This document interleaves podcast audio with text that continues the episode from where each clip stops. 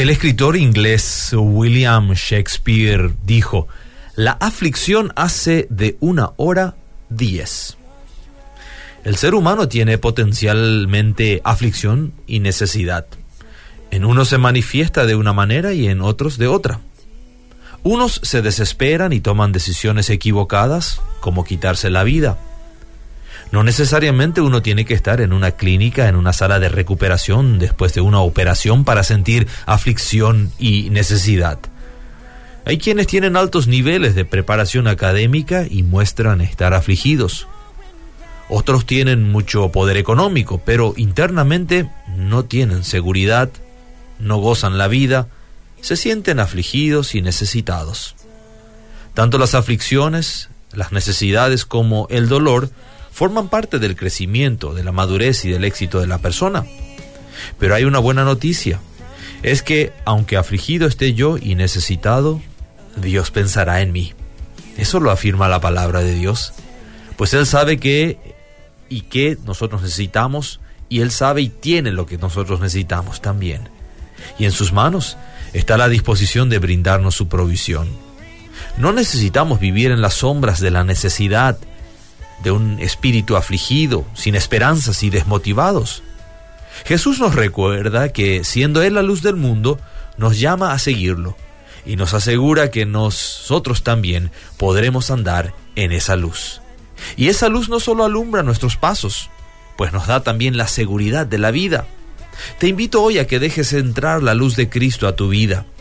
Entrégale todo lo que te aflige, todo lo que te pesa, y recibirás su perdón, su consuelo, su aceptación.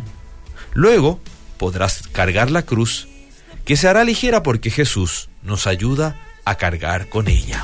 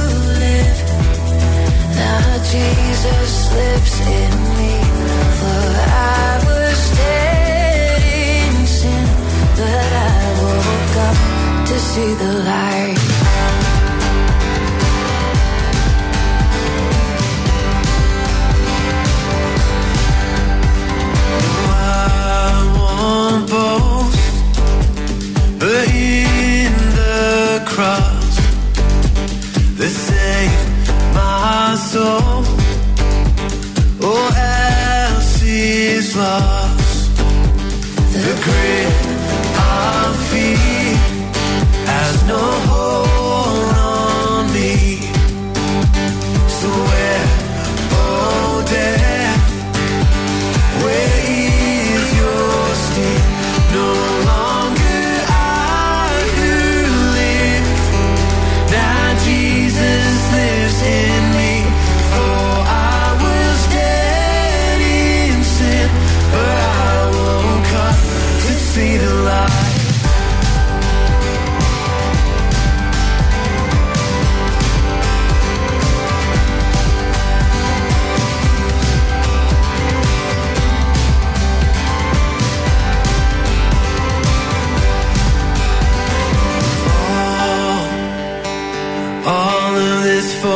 call